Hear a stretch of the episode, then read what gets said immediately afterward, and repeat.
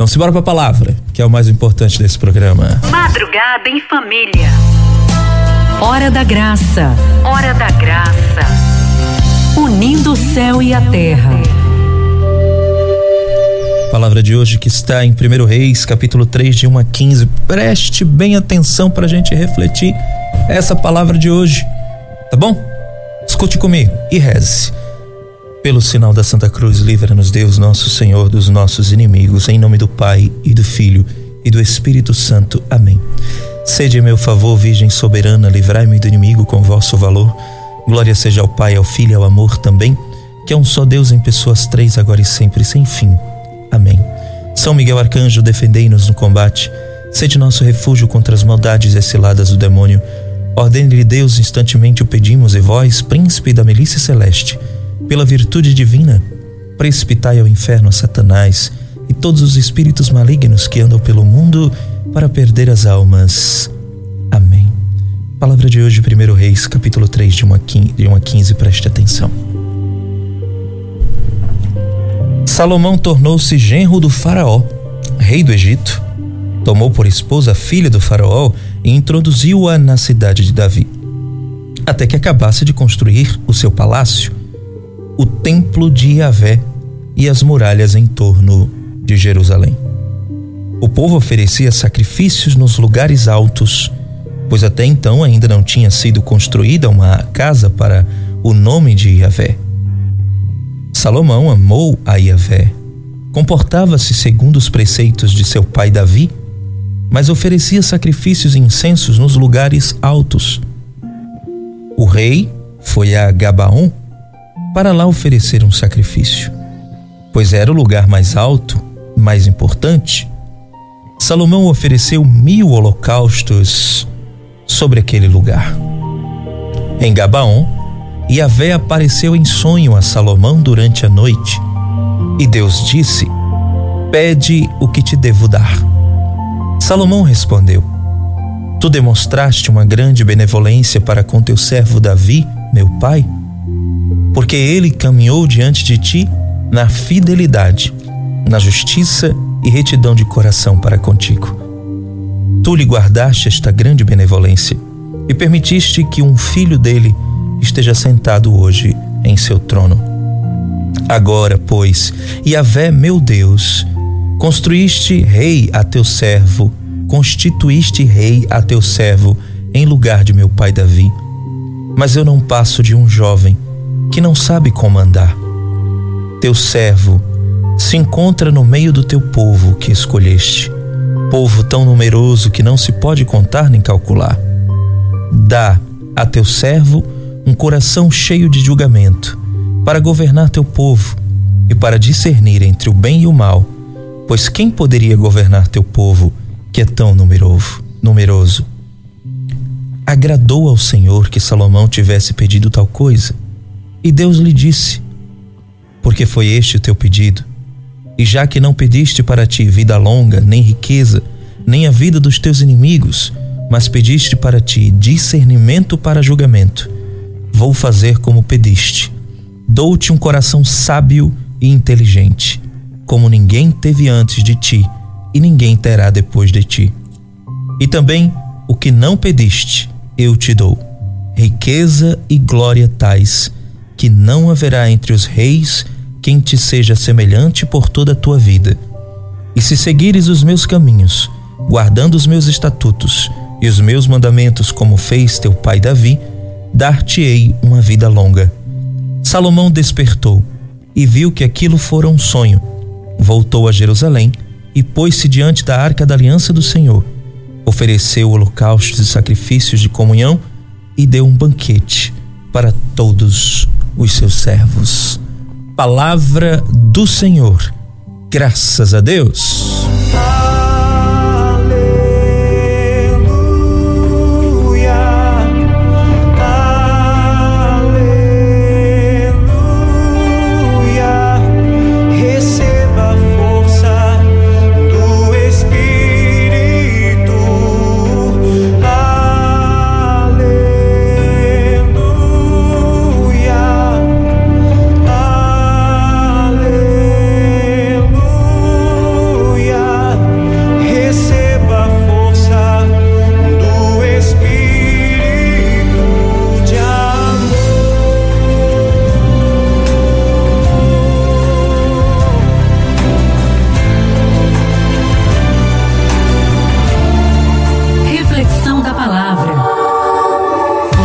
Sintonia com o céu.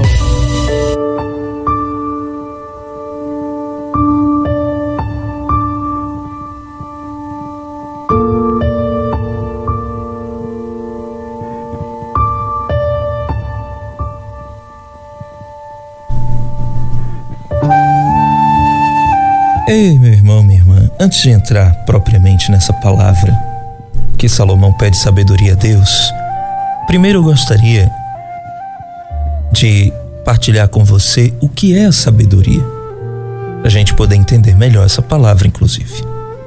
Veja bem, minha gente, vamos refletir comigo para você entender bem o que é a sabedoria. Jesus viveu em Nazaré da Galileia, né? e foi carpinteiro como São José. Tanto que Jesus é chamado de Galileu ou Jesus de Nazaré. Nazaré é uma cidadezinha da região da Galileia. É como se fosse Recife no Nordeste. Você entende? Pois bem, a população daquela pequena cidade, Nazaré, tinha boas lembranças de Jesus, porque viu Jesus crescer, né? Conhecia José, conhecia Maria. Era uma cidadezinha pequena, gente. Parecia um bairrozinho. No entanto, de Jesus, as pessoas não projetavam grandes coisas, não. Muito menos funções importantes da hierarquia religiosa do judaísmo da época, não. Tanto que todos se surpreenderam quando, quando Jesus, com sua presença e suas palavras, carregava sabedoria. Todos ficaram espantados com as palavras de Jesus. De onde ele vem tudo isso? Eles perguntavam. Que sabedoria é essa que lhe foi dada? E esses milagres que ele realiza?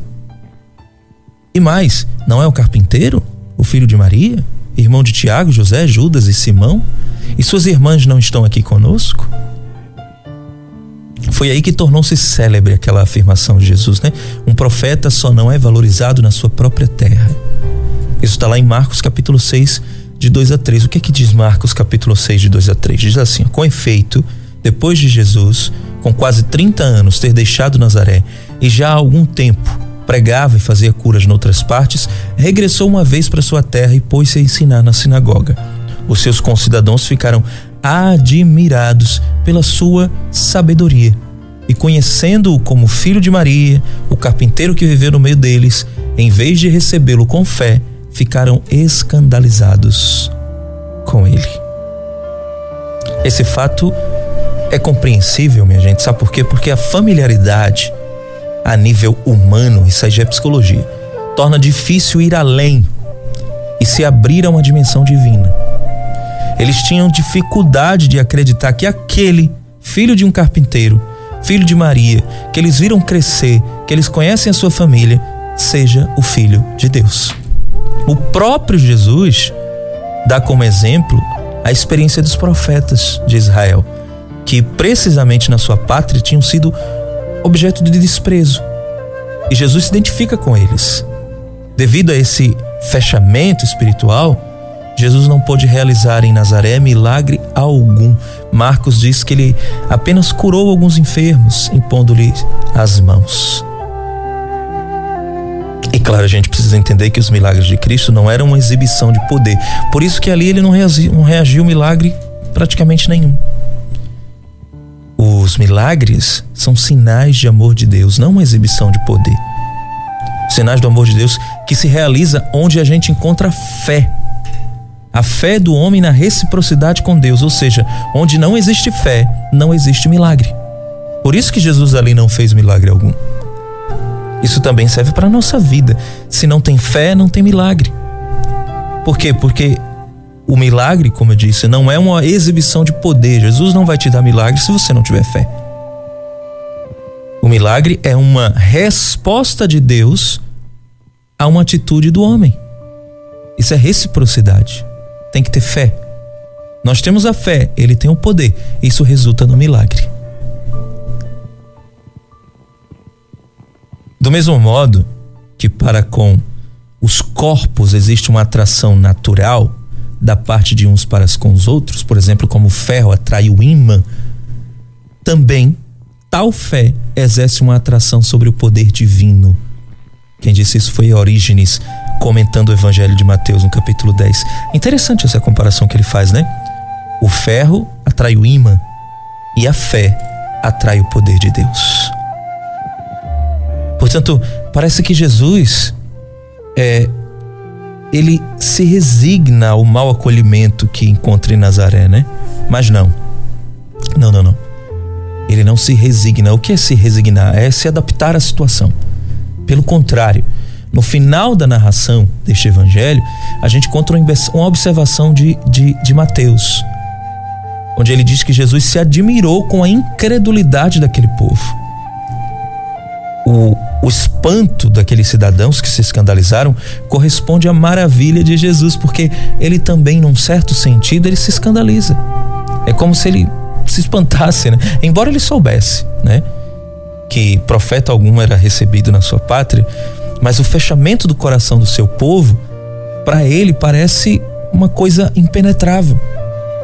Como é possível que não reconheçam a luz da verdade? Por que, que não se abriram à bondade de Deus, que quis partilhar essa nossa humanidade? Sabe, o homem de Jesus de Nazaré é a transparência de Deus. Em Jesus, Deus habita plenamente, porque Ele e o Pai são um. Enquanto nós procuramos sempre outros sinais, prodígios, a gente não percebe que o verdadeiro sinal é Ele. É o Deus feito carne. É Ele o maior milagre do universo. Bento XVI, no Ângelos do dia 8 de julho de 2012, ele disse assim: Ele é o maior milagre do universo, todo o amor de Deus contido num coração humano, num rosto de homem. Sabe o que é isso? Sabedoria divina. Tudo isso que eu lhe falei é para você entender o que é sabedoria divina. Sabedoria vem do alto e nós a reconhecemos entre os dons do Espírito Santo. Antes de ser uma, uma, uma competência humana, digamos assim, precisamos perceber que a sabedoria ela tem que ser pedida, como Salomão, e aí já vou entrando na leitura de hoje. Ela precisa ser pedida a Deus, mas ser pedida com confiança para que seja derramada com o poder da profusão sobre o povo de Deus, sobre nós. Essa sabedoria a gente vê aonde? A gente vê na experiência dos nossos anciãos, anciães, que é tão valorizado por algumas populações tradicionais, né? Como por exemplo na Índia, inclusive aqui na Amazônia, é muito valorizado a sabedoria dos, dos idosos, a sabedoria que brota na boca das crianças. Sim, é sabedoria, porque a própria palavra vai dizer em Lucas 19:40 que se as vozes das crianças se calarem, as pedras falarão, clamarão. Sabedoria testemunhada na busca da verdade presente na juventude. Sabedoria na compreensão da palavra de Deus, testemunhada nos nossos grupos de oração, por exemplo. Sabedoria das pessoas que respondem o mal com o bem nadando contra a corrente desse mundo. A sabedoria vem de Deus, minha gente, e nos conduz a Ele. Por quê? Porque eleva a nossa alma à compreensão do jeito de Deus interpretar a realidade. E assim a gente responde para você o que é a sabedoria. A sabedoria é você olhar o mundo e perceber o mundo, as pessoas e as coisas do jeito que Deus olha, percebe e entende as pessoas, o mundo e as coisas. Ou seja, é ter o olhar de Deus. Puramente isso. A virtude da sabedoria é ter o pensamento, o olhar e o jeito de Deus. É olhar tudo com o olhar do Senhor. Isto é sabedoria. Que é testemunhada e compartilhada nas nossas comunidades, nas nossas pastorais, na nossa paróquia, a fim de que as novas gerações bebam da fonte viva e enriqueçam a igreja. Isto é a sabedoria, minha gente. E o que é que dizem os santos? Eu peguei dois grandes santos da nossa igreja para nos responder sobre a sabedoria. Primeiro, São João Paulo II, de quem eu tenho uma devoção, amor enorme por este santo.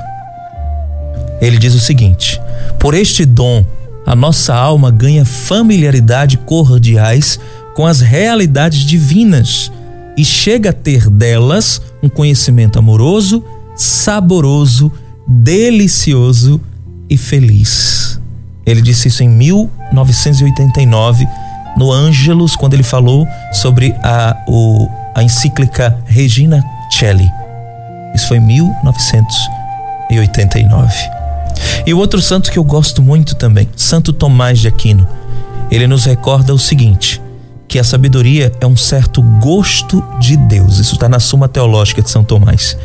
De modo que o verdadeiro sábio não é simplesmente aquele que conhece as coisas de Deus, mas aquele que as experimenta e viva. E vive, aliás. Isto é a verdadeira sabedoria. É por isso que João Paulo II diz que a sabedoria é saborosa. A gente de fato sente o sabor de Deus. Então veja como o que é a sabedoria divina, o que é a sabedoria que Deus nos concede. Sabedoria nada mais é do que olhar todas as coisas e pessoas com o jeito e com o olhar de Deus. É o conhecimento de Deus, é pensar como Deus. E Santo Tomás e São João Paulo vai completar isso presente dizendo que a verdadeira sabedoria não é somente conhecer as coisas de Deus, mas é viver e experimentar as coisas de Deus, dando testemunho. E por que que é tão gostoso, é tão saboroso, é tão delicioso a virtude, o dom da sabedoria? Por quê? Vou te dar só um exemplo para você entender por que que é tão gostoso o dom da sabedoria. Você se lembra da transfiguração? Pedro ficou extasiado quando ele viu Jesus radiante ali de luz no alto do monte Tabor. E ele queria ficar lá. Queria ficar lá para sempre. Ele disse: Como é bom ficarmos aqui. Vamos trazer três tendas para acampar: uma para ti, sem uma para Elias, uma para Moisés. São Pedro tocou na sabedoria sobre as coisas de Deus. Por isso que ele queria ficar lá para sempre. O dom da sabedoria, minha gente, tem como realidade e referência as coisas do céu a realidade da transfiguração, nos leva a vivenciar as coisas de Deus neste mundo. Isto é sabedoria. Deu para entender o que é a sabedoria? Portanto, se nós sabemos que a sabedoria é o jeito de ser e pensar e agir de Deus, de quem vamos buscar esse dom? De Deus. E é por isso que Salomão vai fazer tal pergunta a Deus. Preste atenção qual é a pergunta: Quem poderia governar teu povo que é tão numeroso? O povo era de quem? De Deus. Então só Deus poderia governar. Se Deus é o único que pode governar o povo, mas ali existe um rei para governar o povo de Deus, e eu sei que este povo é de Deus, então o que é que eu vou pedir a Deus? A sabedoria de Deus. Foi o que Salomão fez. Eu não posso, Senhor, pedir riquezas para governar o teu povo, porque o povo não é meu. Tu és o governador, eu sou o teu servo, então só me dá a tua sabedoria. O resto virá. E veio, veja bem, quando a gente não quer nada, Deus dá tudo. Isso é sabedoria divina. Quantas vezes a gente não vive pedindo a Deus casa, carro, dinheiro, saúde e tudo? mas a gente esquece de pedir a sabedoria de Deus. Pedimos tudo, menos a sabedoria. Veja o que Salomão fez. Eu não quero riquezas, eu não quero poder, eu não quero status.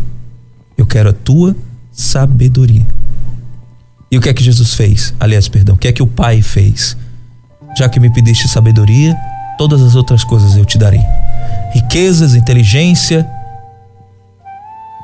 ele recebeu tudo. E você, o que é que você tem pedido a Deus? Olha, o Senhor, ele diz para nós: buscai primeiro o reino de Deus. Isso é sabedoria. Buscar primeiro as coisas do alto é o que nós devemos fazer. Todas as outras coisas virão. É claro que aqui, por exemplo, a gente acolhe o seu pedido de oração e apresenta para Deus. Todos os dias nós recebemos pedidos de vocês. Para uma causa na justiça, para a saúde de alguém, para a saúde própria, para a vida financeira, para a vida amorosa, né, para a solidão, para a depressão. Todos os dias, para os filhos, para a esposa, para a família, todos os dias a gente recebe esses pedidos de oração. E a gente crer, e eu quero crer, que você não só nos pede aqui, que você também nas suas orações pede a Deus. Eu quero crer que você reza. Mas veja, qual é a reflexão que eu faço? É só isso que nós estamos buscando? Só as nossas coisas? Só as nossas necessidades? É só isso mesmo? E as necessidades de Deus? Porque Salomão pediu sabedoria para servir a Deus. E nós estamos buscando sabedoria para servir a Deus? Estamos buscando sabedoria para lidar com as coisas que Deus nos dá? Porque de nada vai adiantar. Deus nos dá tudo que a gente pede se a gente não tiver sabedoria para lidar com aquilo que Deus nos pede. De nada vai adiantar você pedir que a sua família seja abençoada se você não tem sabedoria para regir a sua família. De nada vai adiantar você pedir a restauração do seu casamento se você não tem sabedoria para lidar com a sua esposa, com seu esposo, com seus filhos, para governar a tua casa. De nada vai adiantar Deus te dar saúde ou saúde de alguém se você não tem sabedoria para manter a qualidade da tua vida. De nada vai adiantar você pedir a vitória numa causa na justiça se você não tiver sabedoria para lidar com essa conquista e servir a todos a partir desta conquista. De nada vale. De nada vai adiantar você pedir que Deus abençoe os seus filhos se você não tem sabedoria para amá-los, para cuidá-los, respeitá-los e acolher quando eles precisarem. Nada adianta pedir tudo isso que a gente pede todo dia, se antes de tudo isso não pedirmos a sabedoria de Deus para lidar com todas as coisas. Antes de qualquer riqueza, qualquer bênção, qualquer saúde, qualquer pedido, antes de qualquer coisa, o que nós devemos pedir é a sabedoria divina para lidar com todas as coisas, porque todas as coisas que nós pedimos pode vir e pode não vir. Se vier, temos que ter sabedoria para valorizar, para viver, para regar, preservar a graça. E se não vier, temos que ter sabedoria para acolher o não de Deus, porque é muito bom louvar a Deus quando ele diz sim. Eu quero ver louvar quando ele disser não. Aí eu quero ver. Porque nós temos a mania de louvar a Deus quando ele nos dá e temos a mania de reclamar de Deus quando ele não dá. Isso não é sabedoria. Sabedoria divina é acolher aquilo que vem do alto, porque a sabedoria nos faz reconhecer que tudo que vem de Deus é o melhor, mesmo que não seja o que nós queremos e mesmo que não venha nada. Porque o silêncio de Deus também é resposta. O silêncio de Deus também é sabedoria para a nossa vida. Nós precisamos entender isso, para a gente não viver a nossa vida em função daquilo que a gente não tem ou não recebeu ainda, e talvez nunca receberá. Porque Deus só nos dá algo se for para nossa salvação, se não for, não vem não. Quantas graças nós não alcançamos na vida? E por que que Deus nos concedeu? Porque é para nossa salvação. Se eu concedi, se eu consegui a minha graça e partilhei com vocês, é porque Deus entende que esta graça é para a minha salvação, e eu também entendo. E por que que nós somos capazes de esperarmos, de esperar tanto tempo para a graça vir e que talvez não venha? Por quê? Porque antes de qualquer coisa, nós estamos pedindo a sabedoria de Deus. Que nos faz esperar o tempo que for preciso, que nos faz ter paciência, que nos faz ter perseverança, que nos faz mergulhar no coração de Deus, conhecer a fundo o que é de Deus você acha que a gente estuda os santos? Você acha que a gente estuda a doutrina, a liturgia da igreja? Você acha que a gente consegue falar tão bem das coisas de Deus por quê? Pelas minhas próprias forças? Pela minha inteligência? Não. É porque antes de qualquer coisa, meu irmão, minha irmã, antes de estar aqui nesta rádio, antes de conseguir a graça que eu alcancei, antes de qualquer coisa, a minha preocupação é buscar a sabedoria divina. Pela palavra, pela oração, pela comunhão, a Santa Missa, leituras de bons livros da igreja, conhecer a igreja, a história, a doutrina, a liturgia. É preciso buscar e quem busca encontra. Quanto mais sabedoria eu peço, mais sabedoria ele me dá. E tal como o povo de Nazaré da Galileia, alguns de vocês se escandalizam. No bom sentido, claro, se espantam, se admiram. Nossa, de onde vem tanta sabedoria deste rapaz? Vem de Deus. Vem dele. E é por isso que eu sigo o exemplo de Salomão. Que exemplo é esse? Eu não peço fama, eu não peço dinheiro, eu não peço popularidade, eu não peço nada disso. Tanto que, observe, quem sou eu no meio do rádio? Ninguém. E eu não estou preocupado com isso. O meu único desejo é ter sabedoria para servir a Deus e ao povo de Deus. E você? O que você tem pedido a Deus? Sabedoria? para saber viver as coisas de Deus, para saber olhar o mundo com os olhos de Deus. E quando a gente passa a olhar o mundo com os olhos de Deus, as nossas opiniões caem por terra. Acaba essa história de eu acho. Não. Quando a gente busca sabedoria, a gente deixa de achar tudo. A gente começa a encontrar em Deus a resposta para todas as coisas. A gente olha para as pessoas e vê o sentido amplo daquela pessoa. Enquanto alguns julgam, quem tem a sabedoria de Deus vai além, olha por trás daquela pessoa, percebe o que está dentro dela, consegue olhar de forma ampla, consegue olhar o todo, não o específico. Quem é de Deus, quem age com a sabedoria de Deus, não julga a pessoa por aquilo que ela faz, mas conhece por aquilo que ela é entende que aquela pessoa teve uma atitude assim, mas ela não é assim. Quem tem a sabedoria de Deus consegue entrar no mundo da outra pessoa e entendê-la melhor. Isso é sabedoria de Deus. É quando você, antes de mudar qualquer pessoa, você primeiro ama. Isto é sabedoria de Deus. O que você tem buscado? Carro? Dinheiro? aprovação, status, poder, benção para tua casa, saúde, vida financeira, causa na justiça, sair da solidão, vida amorosa, filhos, casamento? O que você tem buscado? Pois eu te dou um conselho como amigo.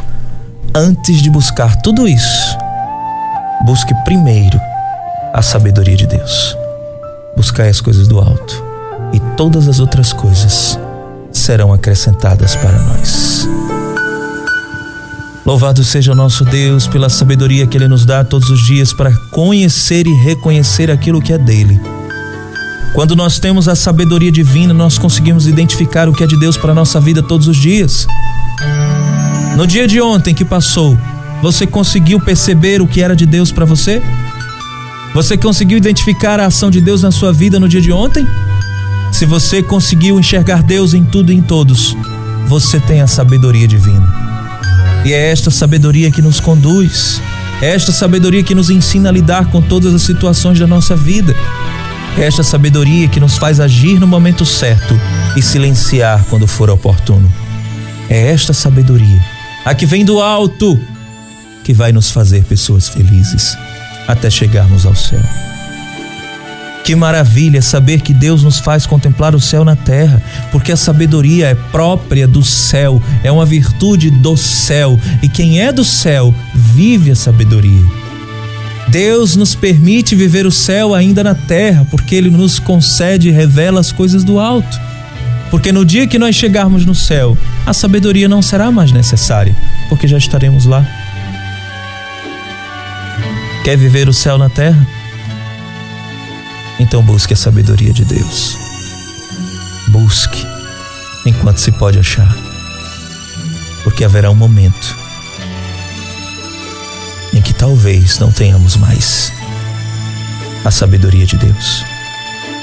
Porque até para valorizar Deus na nossa vida como prioridade, eu preciso ser sábio, como Deus é sábio, ser santo, como Deus é santo. Busque. E não tem outro jeito de buscar senão pelo Espírito Santo de Deus.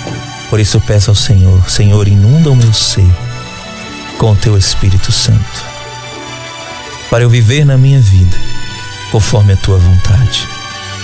Inunda, Senhor, o meu ser com o fogo abrasador do teu Espírito, para eu saber lidar com todas as pessoas, com todas as situações, com todas as circunstâncias. Inunda, Senhor, o meu ser, para eu buscar a Ti primeiro, antes de qualquer coisa. Senhor, antes de conceber, de conceder a mim tudo que eu peço, por favor, meu Deus, eu te peço sabedoria para lidar com todas as coisas e pessoas, para não colocar o sentido da minha vida no meu status, no meu dinheiro, nas pessoas, no poder. Tira de mim a arrogância, Senhor. Tira de mim o orgulho, a soberba. Eu quero dar lugar à tua sabedoria. Tira de mim tudo isso e coloca a tua sabedoria, Senhor.